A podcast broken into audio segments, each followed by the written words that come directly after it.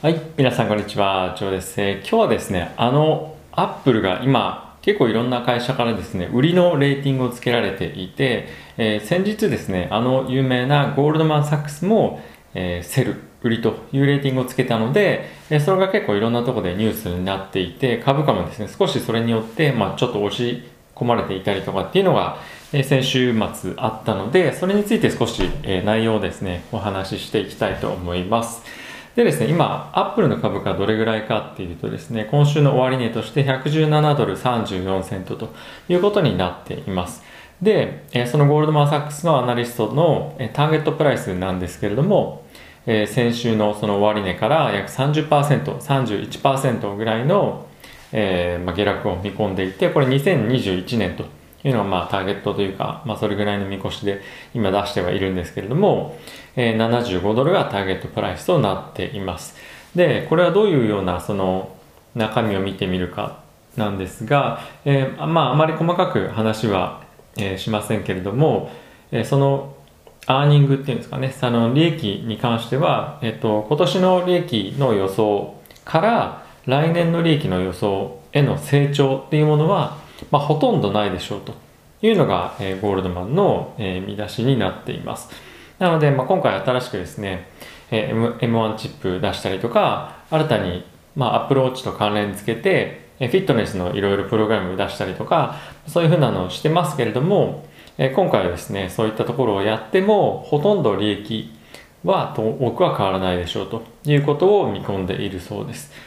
で、まあ、いろんな投資とかももちろんしてはいると思いますし、え実際ですね、コロナに関連して売り上げっていうのも、え下がってしまう可能性っていうのもあるんではないかなというところはあるんですが、えーどうなのかなというところなんですけれども、えーここ最近ですね、いろんなところで注目されているのが、えっと、どこだったかな。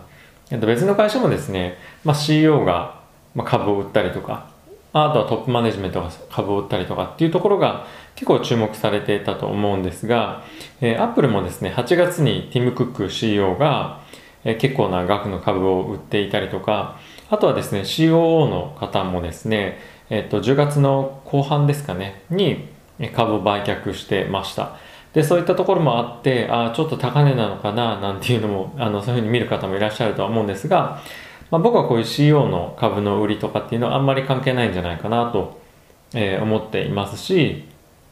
あんまりその、なんていうの、まあ、結構、あの、個人的な理由もそれ、それ、それぞれあると思うっていうのと、あとはですね、まあ、あの、そういったトップマネジメントの人とか会社に関連している人って株を売られる、売れる期間っていうのも、えー非常に限られていたりとか、あの、するので、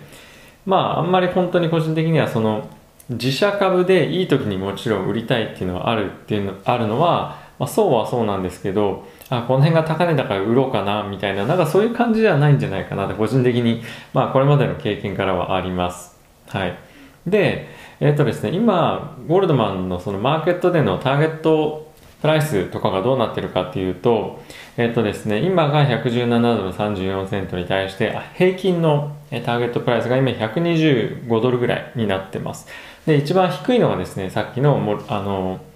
ゴールドマンの、まあ、75ぐらいなんですけど、まあまあ、正確に言うと74ですかね。1っていう人がいるんですが、まあ、それぐらいが、えー加減でしょうと。で、最高は150ドルぐらいっていうのがターゲットになっていますと。で、えー全体的なレーティングの、えーまあ、割合というか数なんですが、えー21が倍。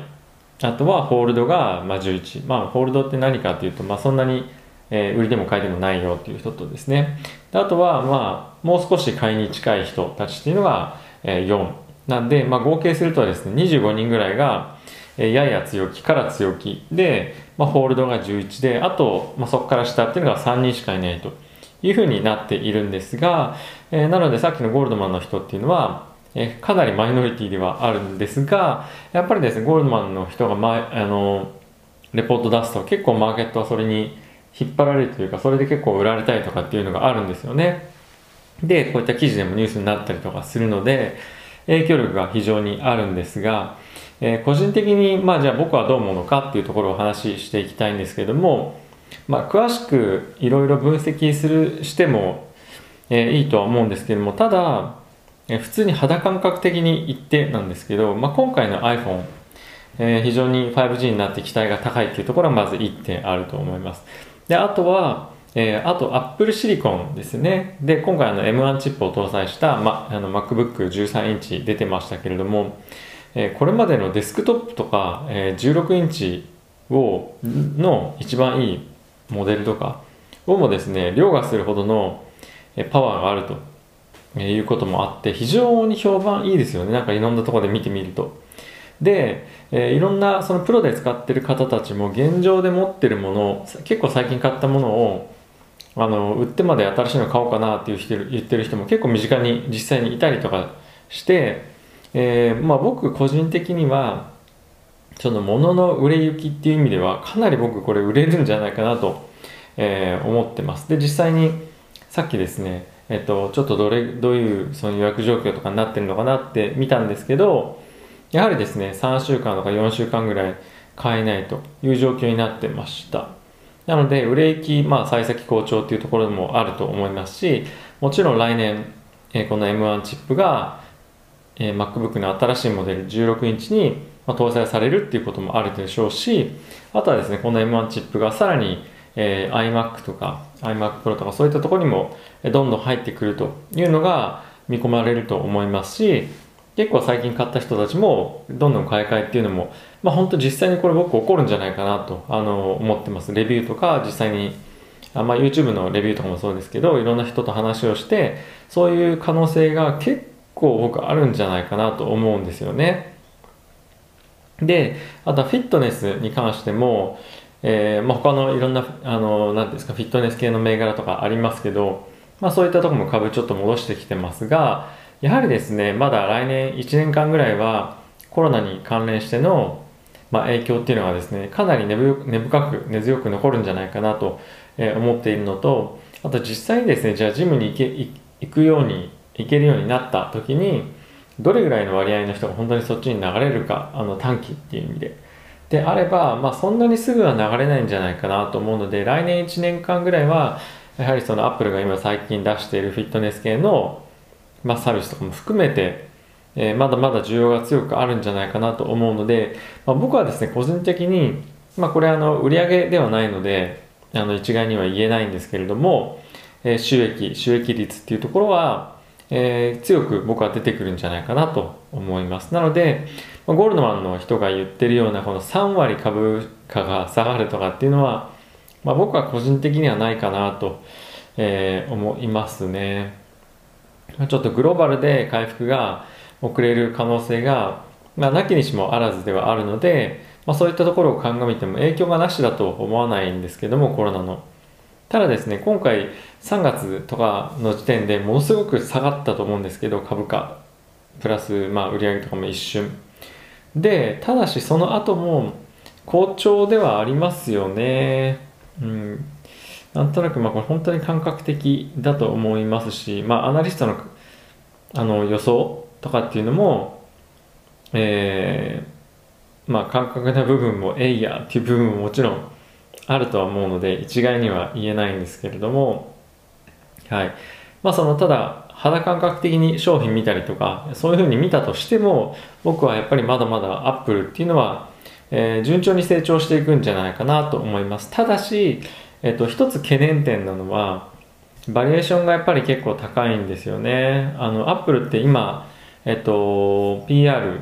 がですね、大体35倍ぐらいだったかな。そうですね、35.9とかなんですね。で、えっと、まあ、これがですね、えー、まあ、なんだろう、これが高いとかどうこうっていうか、えっと、アップルのその PE、その、なんていうんですか、収益、えー、利益率、あ、すみません、利益の成長って結構鈍化してるんですよね。にもかかわらずバリエーションだけがどんどんどんどん高くなってってるっていうのが、えー、ここ最近の傾向ではあります。なので、えー、そんなに成長していない会社に対してハイバリエーションが払うもしくは払おうもしくは払いたいと思える環境ってどこまで続くかなと、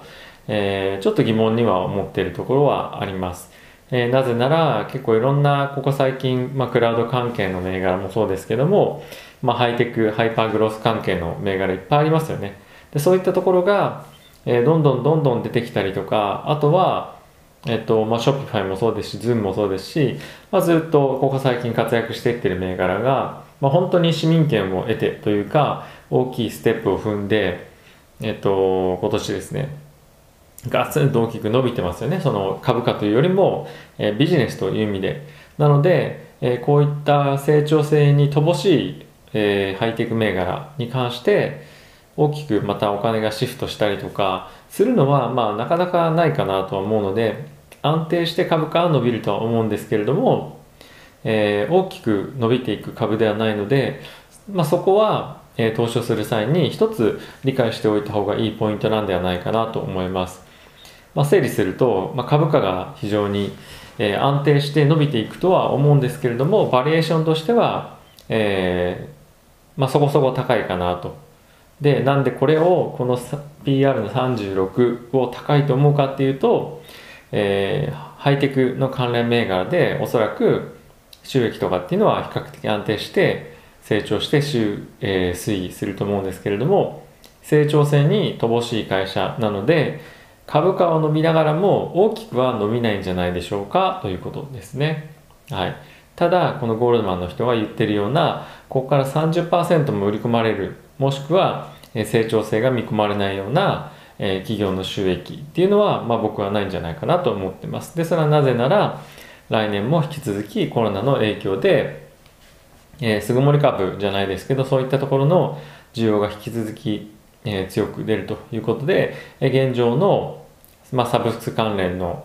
えー、収益は安定しつつ、かつ、まあ、今後、アップルのスポーツビジネスとかそういったところの収益っていうのは今後伸びていくと思いますし、えー、今年来年に関しては、アップルの、えー、iPhone ですね、5G 関連の、えー、デバイス出てますけれども、そこの、